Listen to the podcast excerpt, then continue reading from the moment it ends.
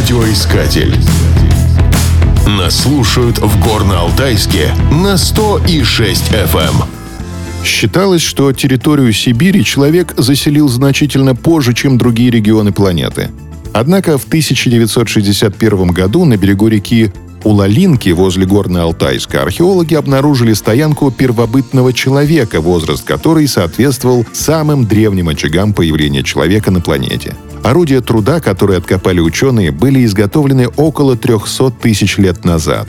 Ныне стоянка находится на восточной окраине Горно-Алтайска. Отсюда непременно следует отправиться в Национальный музей Республики Алтай. Он носит имя Андрея Викторовича Анохина, ученого-этнографа, композитора, просветителя. Анохин не только преподавал музыку, но и регулярно совершал этнографические экспедиции. Он собрал множество артефактов, а также мифов и легенд алтайцев. Его материалы послужили основой для создания краеведческого музея, одного из старейших в Сибири. Сейчас в музее можно увидеть легендарную Укокскую принцессу, которую считают визитной карточкой Республики Алтай. Так назвали мумию молодой женщины, обнаруженную в 1993 году во время раскопок в урочище Укок. Ее руки покрывали многочисленные татуировки. Голову украшал парик из шерсти и собственных волос.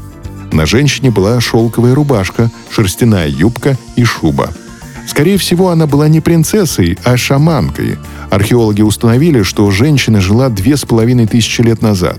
Мумия хорошо сохранилась, поскольку деревянный саркофаг был заполнен льдом.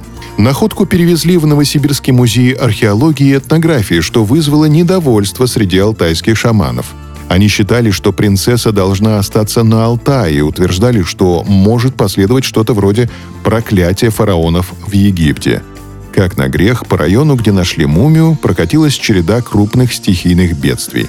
В результате мумию перевезли в Горно-Алтайск.